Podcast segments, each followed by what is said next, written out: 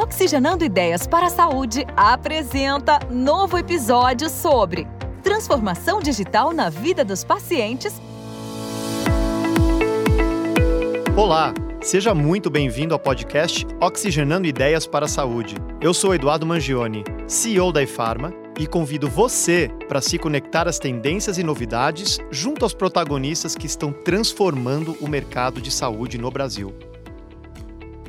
Estamos de volta com a segunda parte da entrevista com a Débora Ramadan, diretora técnica da FIP Medicina Diagnóstica, instituição com extensa atuação na área da saúde. E vamos continuar falando sobre os desafios da medicina diagnóstica no ecossistema de saúde e como a FIP tem trabalhado para proporcionar serviços de alta qualidade para a população brasileira. Débora, bem-vinda de volta ao nosso podcast. Obrigada, muito bom estar de volta aqui oxigenando ideias para a saúde. Maravilha. Débora, nessa, na segunda parte a gente vai falar um pouquinho mais da FIP.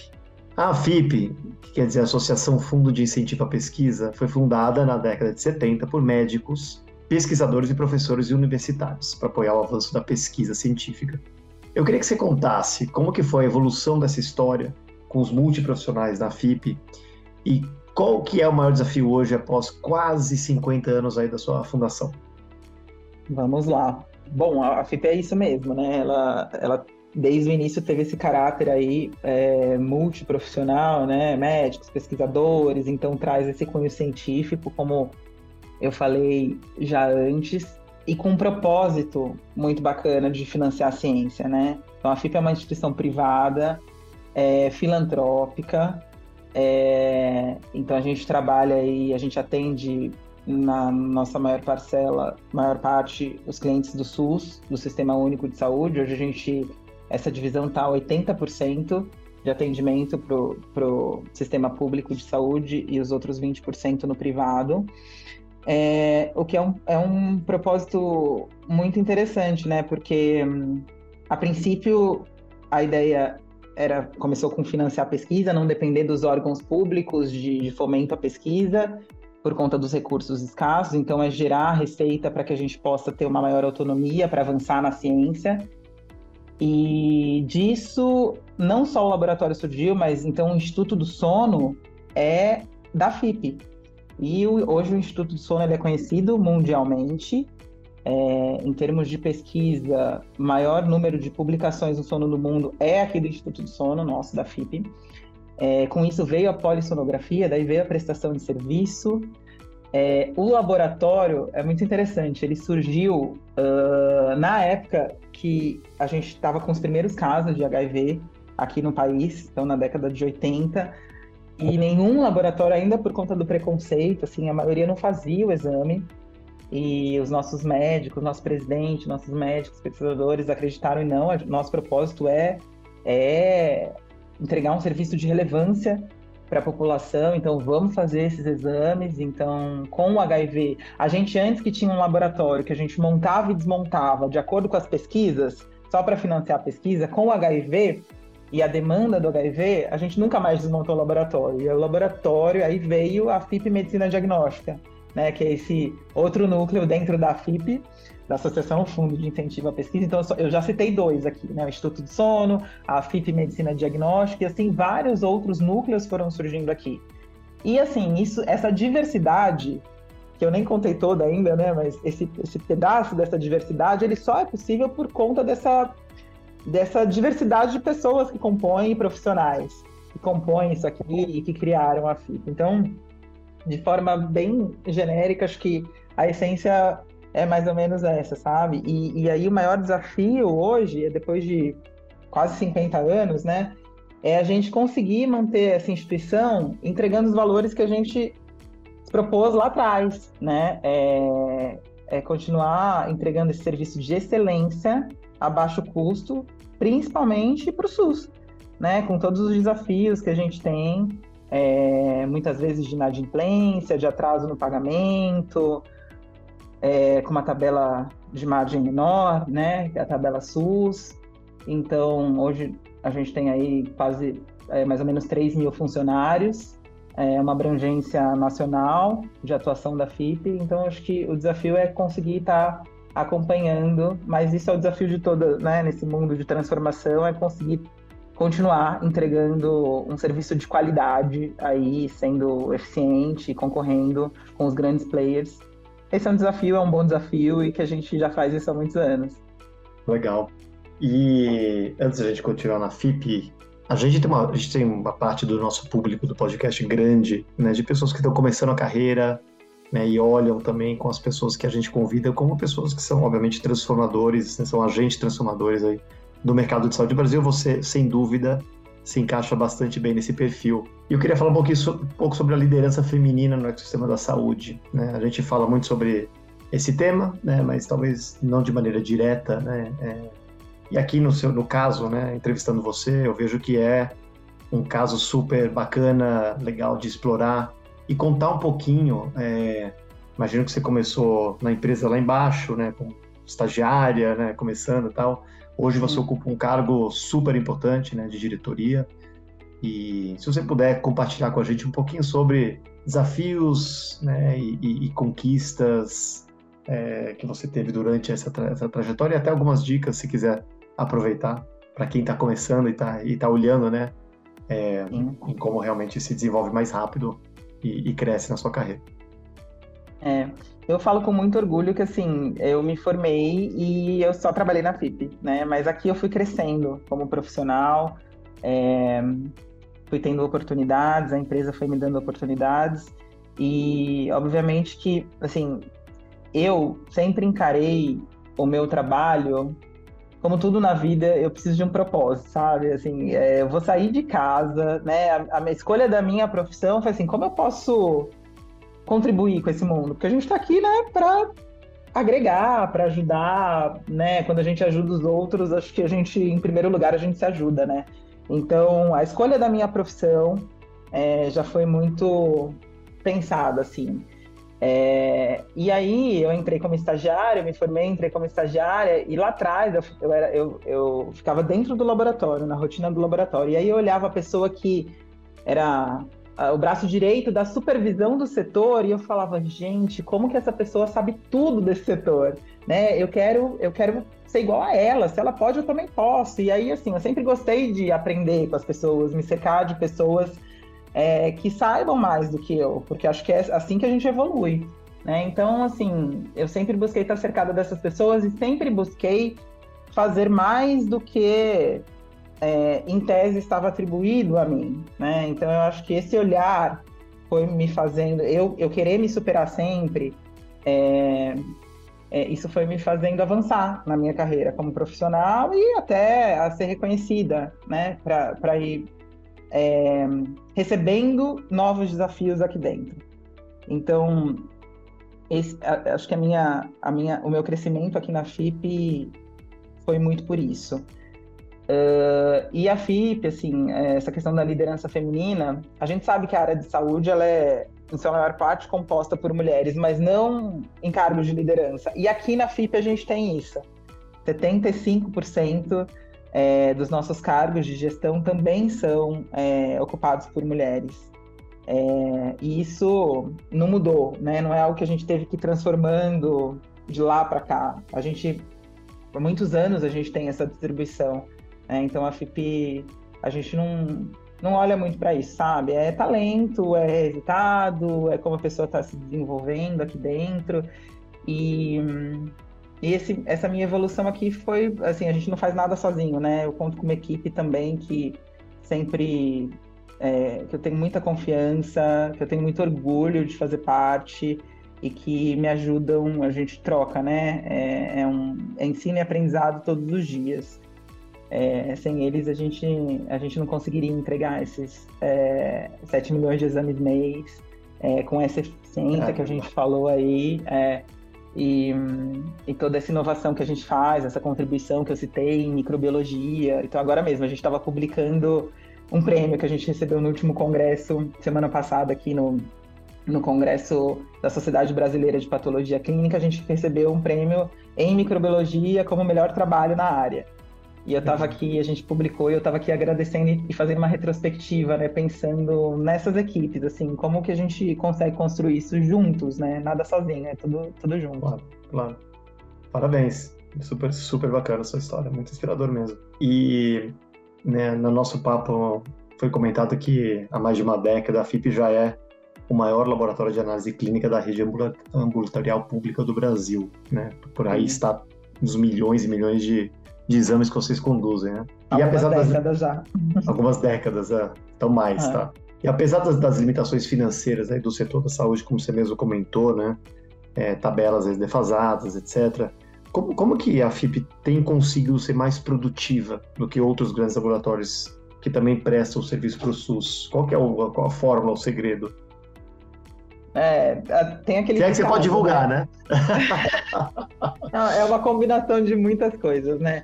Mas tem aquele ditado que mais mar calmo não faz bom marinheiro, né? A gente nunca teve um mar calmo, porque o setor público, né? A saúde no Brasil, e não é só no setor público, tem a saúde suplementar também, é um grande desafio, né? E a gente trabalha com todos. Então, isso por si só já faz a gente. Já fez com que desde cedo a gente precisasse desenvolver aí algumas habilidades para se manter no mercado, né? É, eu já falei de algumas, né? Então, assim, o que é árido nesse setor? É inadimplência, atraso de pagamento, remuneração baseada na tabela SUS. Então, a gente, a gente, a gente, é, é, a gente tem como premissa, desde sempre, entregar, e a gente nunca abrir, abrir mão de nenhum, nenhuma dessas. Entregar o exame correto, né, com qualidade, com excelência, dentro do prazo e a um custo baixo. Então, assim, todos os dias eu escuto do nosso presidente, Débora, você só, só tem, assim, três. Eu tenho três metas para você: entregar Tranquilo. o exame dentro do prazo, com alta qualidade, com a maior qualidade do mercado e com menor custo. Então, assim, a gente é aquilo da eficiência, né? É, e como a gente tem é, um time aí muito multidisciplinar, e um conhecimento adquirido interno muito grande aqui, é, até por conta dessa plasticidade que a gente tem que ter em trabalhar com o setor público e o setor privado, e muita coisa assim. Olha, a gente precisa auxiliar aqui, saiu um chamamento, é meio que para ontem. Bora movimentar tudo e de abrangência nacional, com logística, cooperação. A gente tem essa plasticidade, né? E, e, e esse olhar aí de gestão né, baseada, tomada de decisão baseada em números, isso traz essa eficiência grande. Tem, óbvio, os desafios, o processo de melhoria ele é contínuo, uhum. mas é isso, a gente tem que estar tá sempre olhando muito para para isso. E assim a gente vai conseguindo, acho que é um pouquinho da composição aí de como que a gente consegue se manter. E Débora, você comentou um pouco sobre a, a Covid, né, a pandemia, né, quando a gente teve né, a, a interação aí com a, com a Covid, com, a, com o avanço da pandemia, Uhum. É, muita coisa mudou, muita coisa foi emergencial, né, tal. Que papel que vocês tiverem, tiveram aí na, na no combate a, ao Covid? Teve algum capítulo diferente? Porque imagino que vocês devem ter realizado os testes Sim. famosos PCRs aí, né? Não sei se isso foi um... Sim. É, queria que você contasse um pouco desse capítulo aí. Esse é outro orgulho nosso, né? É, nós somos um dos primeiros laboratórios a serem habilitados, a ser habilitados pelo Adolf Lutz, porque no início, para você fazer o exame de PCR é, para Covid, você precisava ser habilitado. Então, eu lembro que em dezembro, novembro, dezembro, é, antes da pandemia, os primeiros casos já estavam sendo relatados lá na China. E assim, aí eu acho que é um pouco da nossa experiência de, dessa nossa veia de inovação, de pesquisa e, e, um pouco do feeling, né? Porque com a experiência e anos de experiência, não sei se eu consigo explicar, mas tem muito daquela coisa da, da sua intuição que a gente tem que levar também, né? É dados junto com a, com a nossa intuição.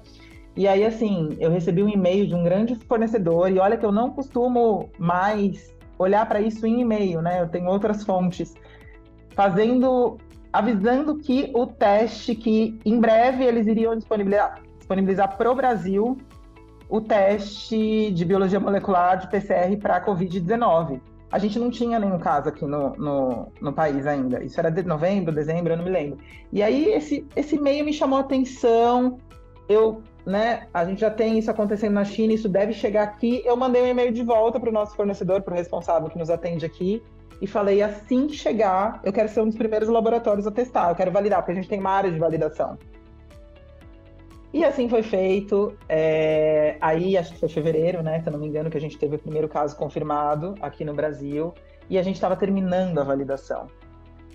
E aí pronto. Aí a gente já na primeira amostra positiva, a gente mandou para o Adolfo foi confirmado, fomos habilitados, e aí veio o segundo grande desafio, né? Porque, ok, a gente foi rápido em validar, mas aí os grandes fornecedores, por conta do consumo mundial, eles estavam sem kits comerciais para entregar.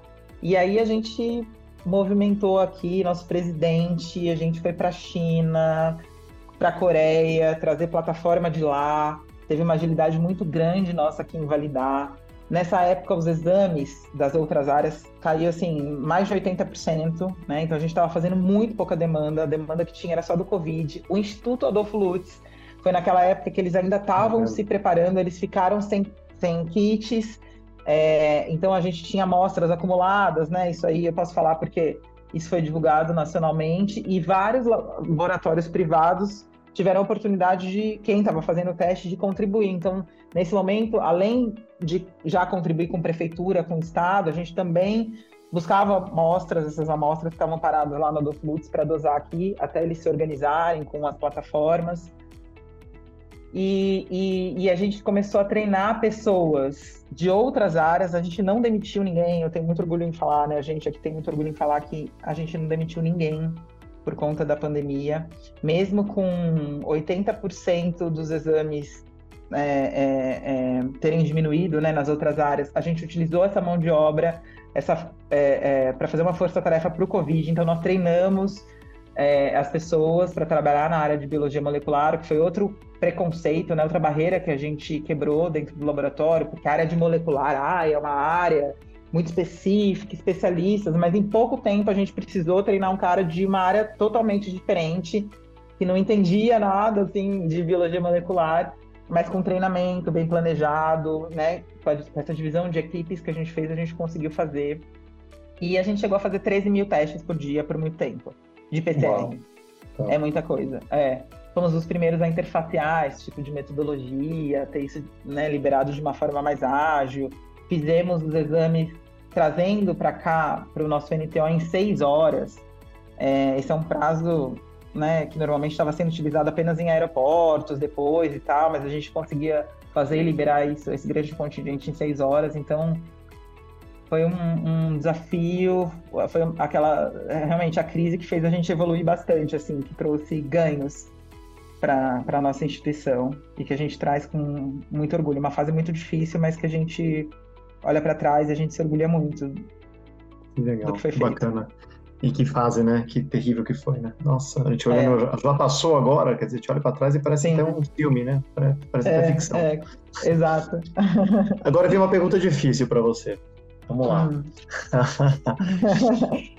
a, a, gente vê o avanço, né? Não foi só a partir da pandemia, né? Já começou um pouco antes da pandemia.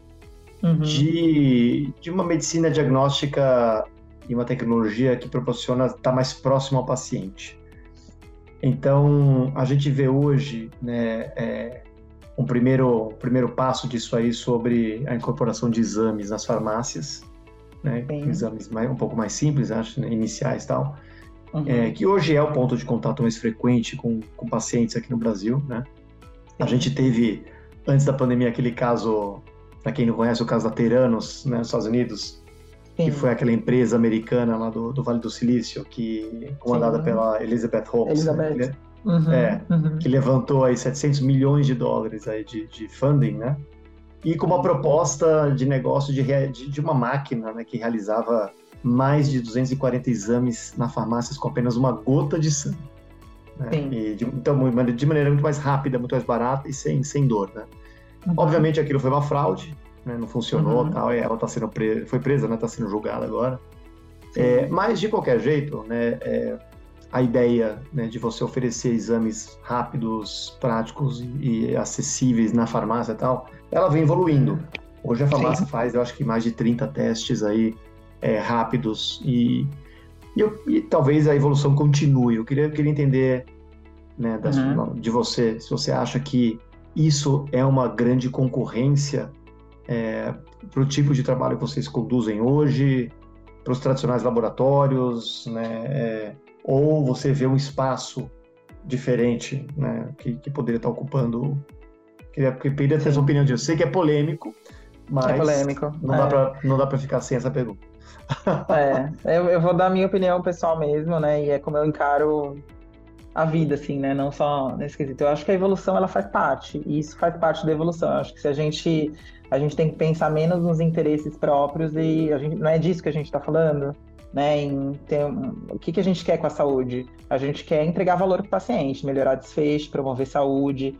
Então, qualquer é, situação que venha para ampliar o acesso de forma segura, que a gente possa confiar nos resultados, porque, de novo, né, a gente fala aí que 70% das decisões clínicas são baseadas em exames laboratoriais, é válido, isso é evolução, faz parte, a gente tem que se adaptar. É, eu não enxergo como uma concorrência. Tem todo um cuidado, obviamente, da gente fazer isso de forma segura, até onde vai, né? Qual é a sensibilidade, qual é a especificidade, qual é a aplicabilidade desses testes dos point of care, e agora a gente já tem até é, é, uma RDC, né, para regulamentar tudo isso, que foi muito isso. discutida e provavelmente ao longo, né, daqui para frente ela vai passar por melhorias. A, a, discussão não terminou ainda, né? Então hoje a gente tem ali a definição de como isso deve funcionar e, e isso vai avançar como avançou, né? Então tem as revisões mas já está muito bem agora, é, melhor descrita, utilizando esses testes como triagem, a gente precisa ampliar acesso. E um exemplo que eu dou, clássico, né? O próprio é, é, Point of Care, o teste rápido para Covid. Quando a gente começou era PCR, e hoje, e depois a gente trabalhou com muitos desses testes e eles são extremamente úteis e precisos, né? É, então, assim, teve sim essa questão, ter anos, esse absurdo, mas eu acho que é, é mais ou menos para onde a gente é, é, o caminho, sabe? A gente a gente está evoluindo aí para plataformas menores com a própria tecnologia mais precisas. O laboratório está evoluindo para isso. Antigamente a gente pegava aquelas máquinas gigantes que produziam pouco é, exame, agora a gente é. tem cada vez mais máquinas menores, né, para espaços pequenos com uma produção muito grande. E outra que a gente está avançando em genética, em medicina de precisão. Então, essa alta especialização, ela não não está disponível, assim, é, aí, aí é, já é um outro contexto, né? Então esses testes, eles são para triagem, depois você precisa de uma confirmação nos, nos testes tradicionais, mais específicos, mais sensíveis, e daí só o laboratório pode fazer. É, e fora essa parte de medicina de precisão, que está dentro do laboratório, os laboratórios, a gente passa por essa transformação também. Né? Então, eu acho que a evolução, é, se tem uma boa performance, um bom resultado, confiável, é válido. É válido e faz parte, e o paciente ele está cada vez mais empoderado, ele vai participar cada vez mais da produção, inclusive do exame, às vezes até da própria coleta, né? Quando a gente fala de coleta de saliva, de outros materiais que a gente vem avançando na tecnologia, que não só análise de sangue ou de fezes, ou daqueles materiais que antigamente normalmente eram compunham né, as amostras biológicas no laboratório, a gente tem outras. Agora é cabelo, a gente consegue fazer alguns testes em cabelo, é verdade, em saliva, é saliva, e a coleta é. é. Então o paciente podendo né, coletar a sua amostra e a gente retirar na casa dele é, com uma facilidade grande. Então isso vai estar cada vez mais presente, né? A gente, o autoteste, de novo, exemplo do Covid, assim, a gente vai poder fazer outros, né? O teste de gravidez, isso não é novo aí a gente vai avançar. Muito bom, tá bom. Que bom, você tirou a polêmica da minha pergunta. e, e, voltando para a FIP, né? Eu sei que a FIP, ela, você comentou sobre melhoria contínua, vocês têm um compromisso bem grande com pesquisa, com inovação, né? Porque a melhoria contínua, ela, ela realmente, é, ela, ela permeia isso tudo, né? Qual, qual que seria Sim. o papel da instituição na, na formação de profissionais capacitados em tecnologia e governança clínica na, na medicina diagnóstica? Tá. É, bom, governança clínica, é, a gente pode dizer que assim, a gente, a gente tem uma política, né? Como a gente tem as acreditações, isso, isso veio muito com as acreditações, né? Elas preconizam isso. Então a gente tem uma política já bem estabelecida de governança clínica aqui. Então temos um núcleo de segurança do paciente, onde a gente traz todos os casos relacionados que precisam ser discutidos, incidentes, situações que possam estar impactando e onde a gente discute a oportunidade de melhoria no fluxo pensando na segurança do paciente. Né? E aí tem toda uma agenda institucional, não só para o laboratório, mas para todas as áreas de apoio que suportam o laboratório. Então, suprimentos. Qual o impacto se a área de suprimentos não controlar bem um item e deixar faltar? Né? Qual o impacto para o paciente? Então, não é só o impacto do laboratório soltar um resultado errado, do, do, laboratório atrasar. São várias áreas. Engenharia clínica, se não estiver acompanhando paradas de máquinas e resolvendo isso junto ao fornecedor, no tempo adequado, a gente vai atrasar exame. Então, a nossa agenda de governança, de treinamentos, capacitação em governança clínica, ela é institucional. É, a gente está nesse momento da transformação digital, assim, capacitando cada vez mais é, os nossos colaboradores para dados. Porque a gente teve uma formação ainda muito analógica, né? Então a gente está tendo nossos filhos não, mas nós sim. Até, sim, né, na minha, na minha época de faculdade, é, mudou muito. Então, assim, a gente está tendo que se alfabetizar tecnologicamente, assim, eu posso dizer, né, em tecnologia. Então a gente vem também é, fazendo esse esforço aqui, capacitando os nossos colaboradores nesse movimento aí da transformação digital da FIP. A gente já avançou muito, mas tanto governança como como essa transformação digital é uma agenda que ela é rotina, né? Ela é, ela é constante. Sem dúvida, né? E tem uma transformação cultural, né? É uma cultura em, em, constante mudança para que as pessoas realmente incorporem, encarem que atualização é, é totalmente necessária, né? A gente é precisa falar é. essa língua, senão a gente vai ficar realmente obsoleto. É, tem que trabalhar a cultura para isso, né? Esse mindset aí. Bacana. E, e Débora, infelizmente, vamos chegando ao fim. Para finalizar hum. nosso papo aqui, que está excepcional, eu queria sua opinião, sua visão de, de como que você projeta o futuro da medicina diagnóstica no Brasil. Né? Como que a inteligência artificial pode contribuir para esse cenário? A gente falou um pouquinho né, do papel dela, ela já está sendo aplicada, acho que está uhum. tá ainda no começo disso aí, né? Mas eu acho que ninguém melhor do que você hoje, né, com a sua posição, com o seu conhecimento, uhum. com, sua, com o seu background, né, para responder, uhum. eu acho que essa pergunta tão, tão desafiadora.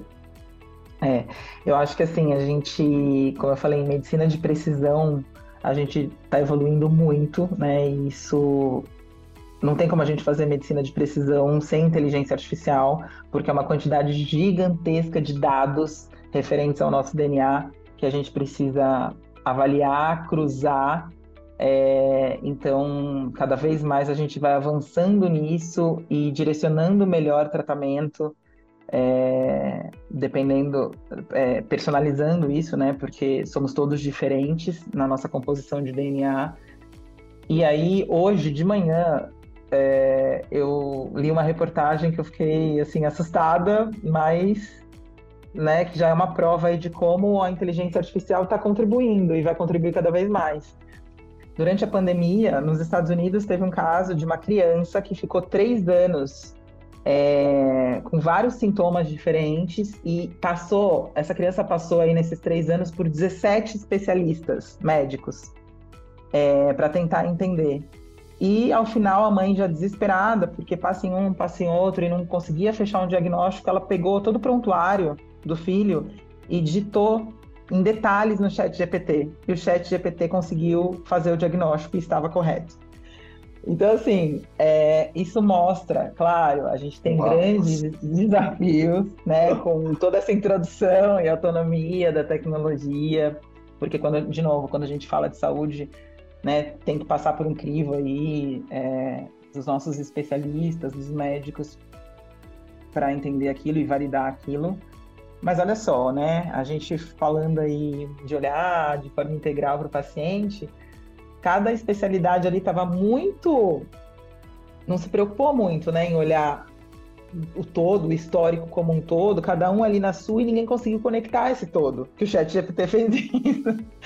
Então, acho que é isso, né? É a tecnologia ajudando a gente a avançar na medicina, como já vem fazendo, isso vai ser, é, isso, isso vai vir com muito mais força e os desafios que a gente vai ter que enfrentar para lidar com tudo isso, para regulamentar tudo isso e, e em segurança, mas exemplo de um, de um grande avanço aí, né? Conversamos com a Débora Ramadan, que atua por mais de 18 anos na área de medicina diagnóstica laboratorial e é hoje diretora técnica da FIP, Medicina Diagnóstica, laboratório de abrangência nacional, instituição responsável por dezenas de milhões de exames realizados todo ano no Brasil. Débora, muito obrigado por participar do nosso podcast. Foi uma conversa excelente. Você é um exemplo de competência, de inspiração na área da saúde. Tenho dúvida que você é uma das grandes agentes de transformação do país. Muito obrigado mesmo por ter aceitado o convite e até a próxima. Eu que agradeço, Eduardo. Adorei realmente participar. Muito bacana. E, e eu parabenizo todos vocês por esse trabalho do Oxigenando Ideias para a Saúde, porque são iniciativas como essa que fazem também a gente avançar, a gente divulgar informação, a gente aprender, a gente trocar. Então, parabéns. Adorei e obrigada pelo convite. Espero que você tenha gostado do episódio de hoje. Eu com certeza gostei muito. Continue acompanhando nossos próximos episódios no Spotify, no Google Podcasts e não esqueça de ativar as notificações. Obrigado pela sua companhia. Um grande abraço e até o próximo programa.